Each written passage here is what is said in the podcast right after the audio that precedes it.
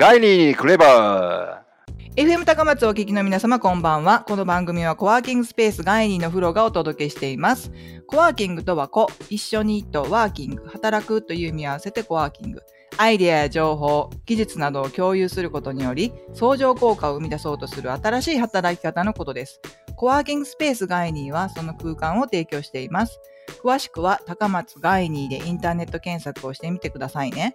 番組ではガイニーにお立ち寄りいただいた方々を中心に、クレバーな部分をお話ししながらご紹介していきたいと思います。まさに、ガイニーにクレバーと、英語で巧みなという意味を掛け合わせたガイニーにクレバー。今週のゲストは、高橋明宏さんです。こんばんは。こんばんは。まずは自己紹介からお願いします。はい。ユーニクス株式会社の高橋明宏と申します。よろしくお願いいたします。よろしくお願いいたします。令和が始まり少し経ちますが、もう令和という言葉に高橋さん慣れましたでしょうか？はい。言葉ではね、慣れてるんですけど、はい。つい2ヶ月前まで間違えて請求書ずっと平成31年って書いてました。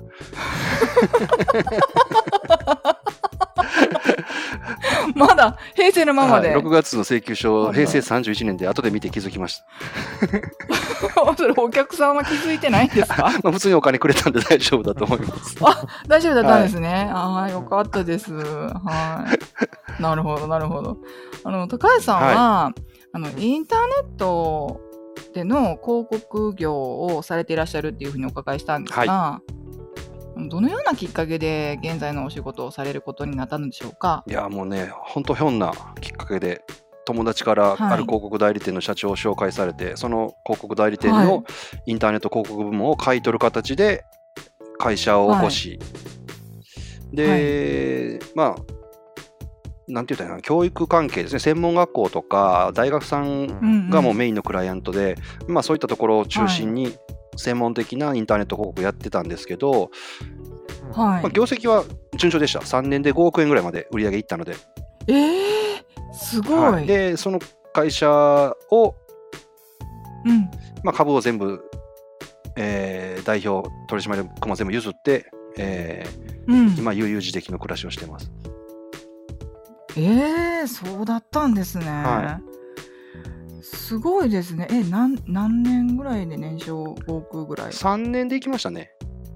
えー、それはすごいなあいえいえいえ忙しかったんじゃないですか？いや、もう、もう忙しいなんてもんじゃないですよ。インターネット広告なんで、24時間365日、ネットの環境から離れられないんで、あら。ーえー、じゃあいつもオンライン。いつもオンラインですね。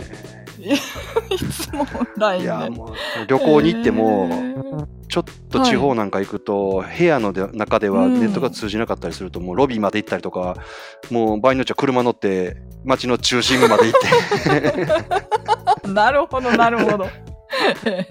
常にじゃああのオンラインを追い求めていそうです、もうネットを追い求めて。追い求めて、はい。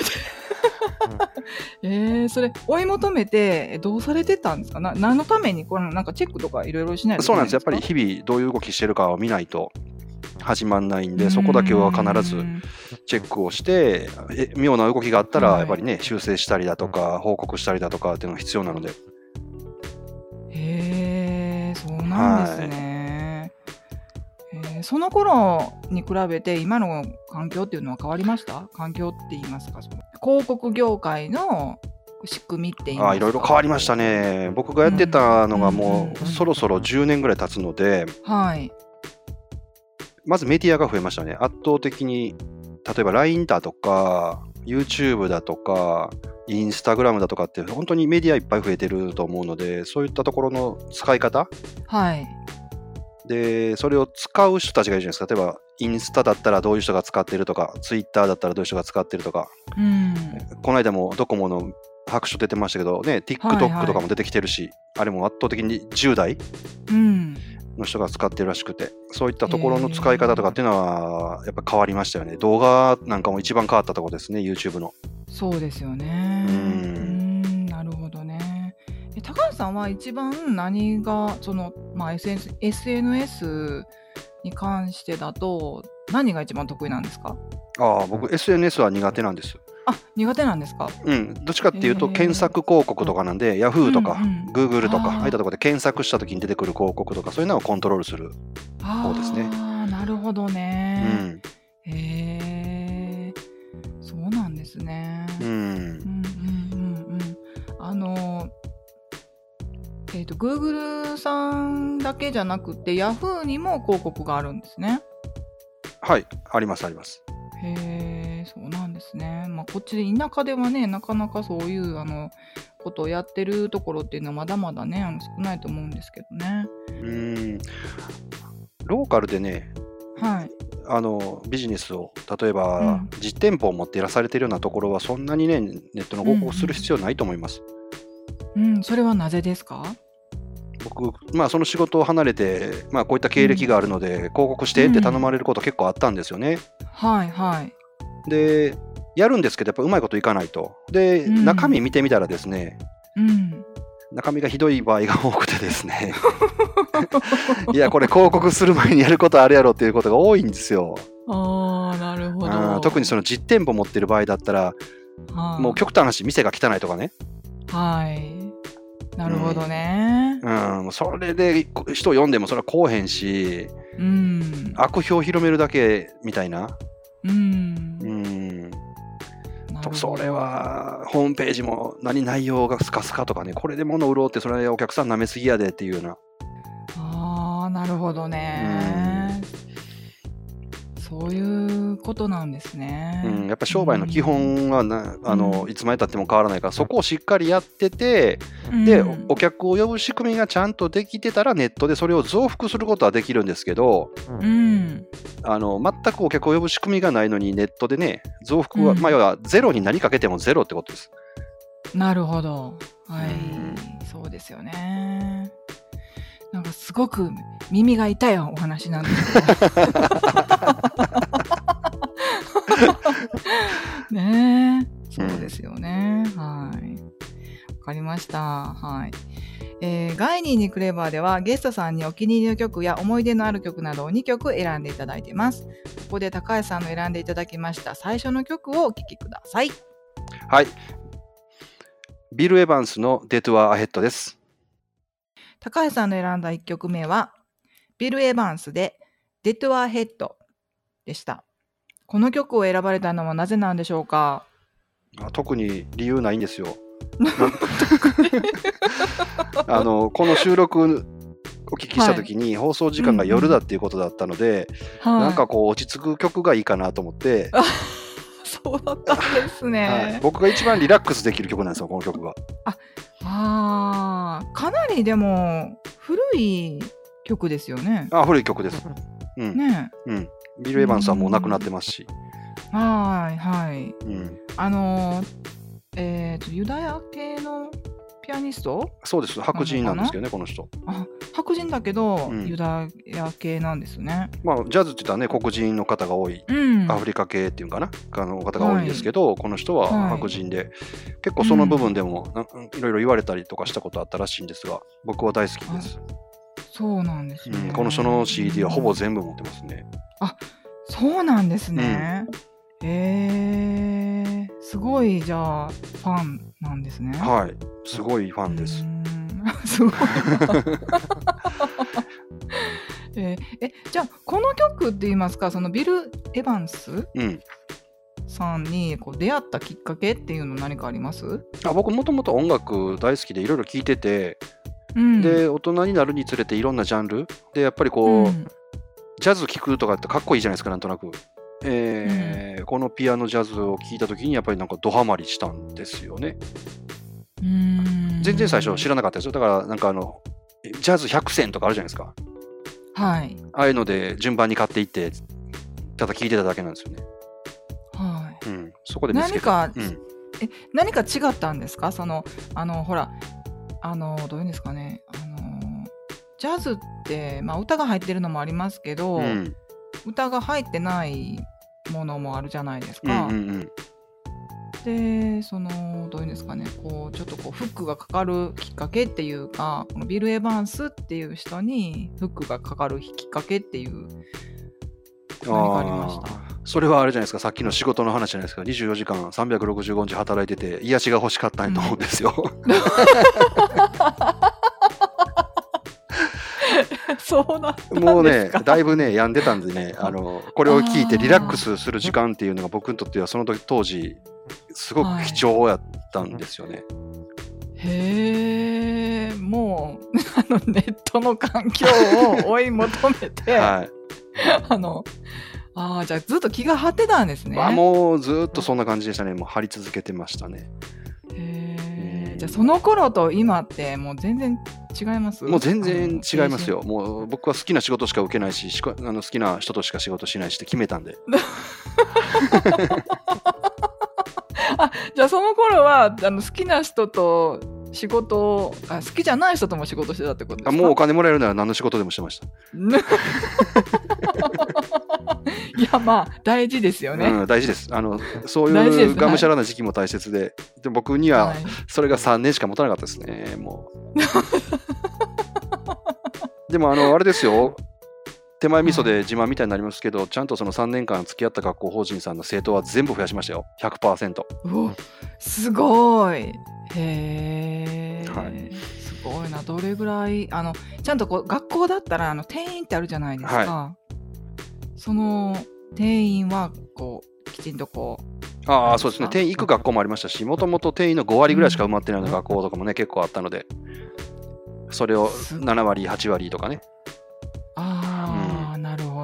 へえ。じゃあき結果をきちんとこう残してきた。っていうことそうですね、まあ、たまたまライバルの会社があんまりうん、大したことしてなかったっていうのはあると思います。だまあ、要は市場が緩かったっていうのはあると思います。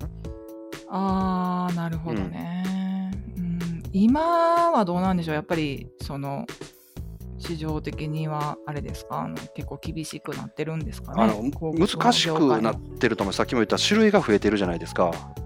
うんうんうん、じゃあこれから何を売るからどうやってプロモーションしていこうって言った時にじゃあネットって言った時にまあすぐ Google、Yahoo だけじゃなくていろんな媒体があるからあれはどうなのこれはどうなのってなってくるじゃないですか。ううん。ん。そういったところの選定からそれをどう使っていくかっていうようなところ。結構いろんな会社入ってきてるのであのはい、仕事、まあ、ビジネスされてる方は結構大変かなと思いますね。そうですうん、そうですね。どこでね、こう人ってあのフックがかかるかってわからないもうんんそうそうそう。ですよね。なかなか年代によってもね、う違いますしね。お悩みによっても違いますしね。そうですよね。うんまあ、ただチャンスも増えてると思いますよ。そういうメディアがいっぱいあるからね。うんうんうんうんはい、そうですね。うん。なんかこう、あの、チャンネルっていうんですかね、その、あの、触れるものがたくさんできて、できたがために、こう分散しちゃって、昔はね、テレビだけだああ、そうですね。ったような感じだったんですけど、テレビだけ、新聞だけみたいな感じだったんですけど、今はもうね、本当にばらけてるのでね。うん。うんだし、うんあのうんさっき言ったアナログメディア、あのやっぱりいまだに DM とかチラシとかっていうのもあると思うんですけど、うんそういうのもあのい昔だったら汚くてもよかったんですけど、やっぱりそこも洗練されたデザインがちゃんとしたものを送らないと、はい、圧倒的にゴミ箱行きになったりとかっていうこともありますしね。そうですね。まあね、もともとチラシってね、もう、あの、ゴミ箱に行くために じゃないかなって、まあ私なんか思ってますけど、うん。まあ、広告なんて9割無駄落ちですからね、基本は。そうですよね、そうですよね。ネット広告はうん。そのアナログと違って唯一やっぱりいいのはうん。効果測定がまあ数字で分かるっていうところですよね。そうですね、ん。そこが圧倒的に違うところで、うん。なのでそれでバッと出てきましたけど、今度はその中でも種類がもういっぱい出てきちゃって、う、うん。ん動画なんか難しいですよ。うん。そうですよね。一概にそのなんか今流行りのね、まあ、YouTube とかあるじゃないですか、じゃあ YouTube がいいかって言ったらそうじゃない業種もありますしね、うんそうです。だからそうやって聞いてくる人一番嫌です。今何がいいんですかって聞いてくる人。いいんですか、うんでそういう人大概あの商売うまいこと言ってないと思います。ああそうなんですねうんやっぱりねあのな中の人がね考えないとダです、そうです。しかもお客さんのことをしっかり考えないと。そうですね。うん、はい。それは私も、まあ、今まだまだ勉強中ですけど、まあ、それは本当にそうだなっていうふうに思います。はい。はい。えー、それでは、高橋さんが選んだ2曲目の曲を聴いてください。では聞いてください。それゆけカープです。高橋さんの選んだ2曲目は、恋してるオールキャスターズで、それいけカープでした。高橋さん、ん？カープのファンなんですか？もうそれはこの曲流すってことは絶対そうでしょ。わかりやすいね。う、うん、僕ね、大阪生まれ、大阪育ちなんですけど、昔から父親と母親が広島県出身なんで、広島カープファンやったんですよ。はい、で大阪住んでるとやっぱりね、阪神タイガースのファンじゃないんですかってよく言われるんですけど、そうですよね。うん、僕の中では、他の人と同じっていうのがなんか子供の頃からずっと嫌で、なんかわかる。だから僕だけ赤い帽子かぶれてるのすごい好きやったし、うん。僕ら世代ってあの機動戦士ガンダム大好きな人多いんですけど、はい。あのシャアが大好きでね、はい。なんでかというとあの人だけ違う色のモビルスーツ乗れるじゃないですか。はい。目立てるじゃないですか。なんか人ど。と同じとか、あとね、はい僕同じこと結構ずっと続けることが苦痛で、なんかこう、変える変えるっていうことが多くて。はい。うん、なんで、仕事をね、あの会社売ってからも人がやってないことやろうと思って、今、あのまあ、たまたま知り合った方々と協力して、はい。